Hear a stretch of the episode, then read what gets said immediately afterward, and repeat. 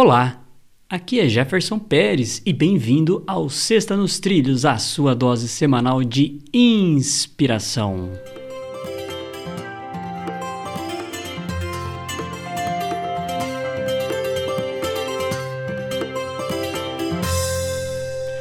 E aí, Edward, tudo tranquilo e nos trilhos? Tudo nos trilhos, Mr. Jefferson Pérez. Estamos aí, na luta de sempre.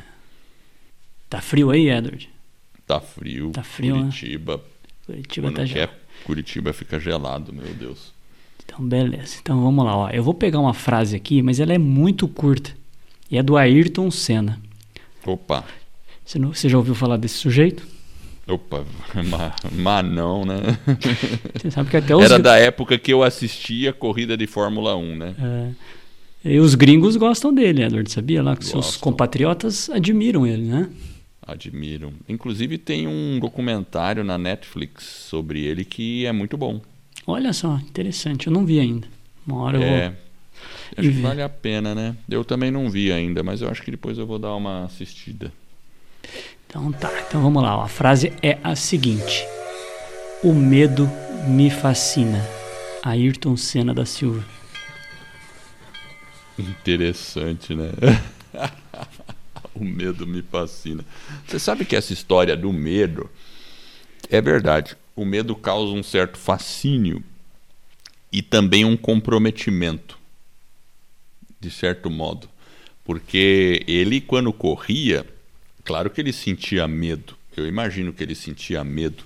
Porque ele estava numa velocidade muito grande e tal, e, e- e ao sentir medo, ele tinha um compromisso de continuar vivo e, e ser preciso de, de estar concentrado. Era importantíssimo, imagina, porque se ele ele não poderia dirigir o carro de maneira displicente. É só você pegar uma visão de câmera de um cara de Fórmula 1 e ver a visão que ele tem da pista. A velocidade que tudo acontece é, é, é impressionante. Não é que nem a gente está dirigindo e, ah, beleza, estou aqui pensando em alguma coisa. Não, o cara tem que estar extremamente focado. E a corrida dura horas, né? Então o cara tem que estar muito focado, todos os movimentos tudo preciso, tal. E o fato de ter medo faz com que ele se obrigue a fazer de maneira mais eh, precisa. Eh, se a gente fizesse um paralelo com, um paralelo com um jogo de videogame, é um jogo que você não tem outra vida. Você só tem aquela vida mesmo. E, e aí eu conto, eu lembro da minha história de quando eu estava numa. Eu já, já contei essa história. Que eu estava numa num parque de águas, desses que tem esse escorregador de água lá nos Estados Unidos, né? E aí tinha um baita de um escorregadorzão lá, que era o mais que descia inclinado assim, né? E aí eu, eu olhava para aquilo, só faltava esse para ir. Daí eu tava, tinha um colega meu, daí eu falei, putz, aquele lá é dócil, né? Ele falou, não, vai lá, vai lá, vai lá, vai lá. Pois é, né, meu? daí, e eu com medo, né? E só que aí que tá, né? Na hora eu falei para ele, bom, eu vou. E eu sabia que no momento que eu falasse eu vou, é difícil você parar nesse momento, porque você também tem um certo orgulho próprio, né? então você fala, agora eu vou, né? E aí você começa a subir a escadinha para ir pro escorregador, né? Aí quando você põe o pé no primeiro degrau, também é um outro comprometimento. Porque fica muito chato você pegar e descer o degrau depois, né? Descer a pé, né? em vez de descer pelo escorregador. Daí eu falei, subindo e ferrou, você né? descendo, né, Edward? Seria É, legal. né? exato. Imagina. Então aí você pisa no primeiro degrau, aí você começa a subir. E era a primeira vez que eu estava subindo aqueles degraus ali daquela escada. E aí que você começa a perceber a altura do negócio. Aí você começa a perceber a altura, mas você fala, cara, agora eu já me comprometi, eu tenho que ir nisso aqui. E você luta com todos aqueles pensamentos que você tem, e você sabendo que ali é uma coisa segura. Por mais besteira que você faça, não tem muita besteira que você possa fazer. Ali é uma condição muito segura. O parque foi projetado para isso. É você deitar lá e descer. Tudo bem. Dá medo pra caramba, né? Mas. Enfim. E o pior, né? Daí quando eu tô lá em cima, o garoto na minha frente desiste e quer descer, né?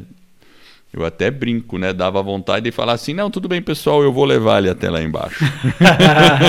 eu levo o garoto. Era uma boa desculpa. A muleta Era que você queria tava desculpa. lá, né? tava lá, né? Mas não, eu, eu segui em frente e desci. Então, assim, mas eu faço um paralelo com o Ayrton, né? Nessas lutas, né? E, e eu acho que o medo, ah, eu tenho medo de falar em público. Poxa, pensa que eu não tenho medo de falar em público também? Pensa que eu não sinto um frio na barriga toda vez que eu vou falar em público? Né? E, e, claro que eu tenho, mas o fato de eu enfrentar isso, e eu comecei a enfrentar isso quando eu era muito jovem, fez com que hoje eu tivesse mais segurança. Até nas nossas lives que a gente faz pela escola do podcast de quinta-feira, eu falo com o Jefferson nos bastidores, nossa, dá um frio na barriga quando a gente começa essas lives, meu Deus do céu. Eu, eu gosto quando eu comecei. Quando eu comecei, já estou fazendo, aí a coisa começa a fluir. Mas o momento anterior sempre gera uma expectativa. E isso é normal. Mas o medo é bom.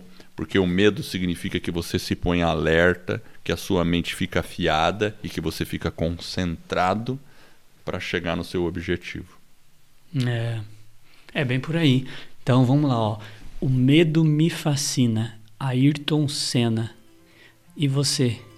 Como encara o medo? Com fascínio? Essa é a nossa Sexta nos Trilhos, que é a sua dose semanal de inspiração. Se você gostou, divulgue o nosso podcast, ajude aí um outro amigo a colocar a vida nos trilhos. Para conhecer um pouco mais do nosso trabalho, acesse vidanostrilhos.com.br.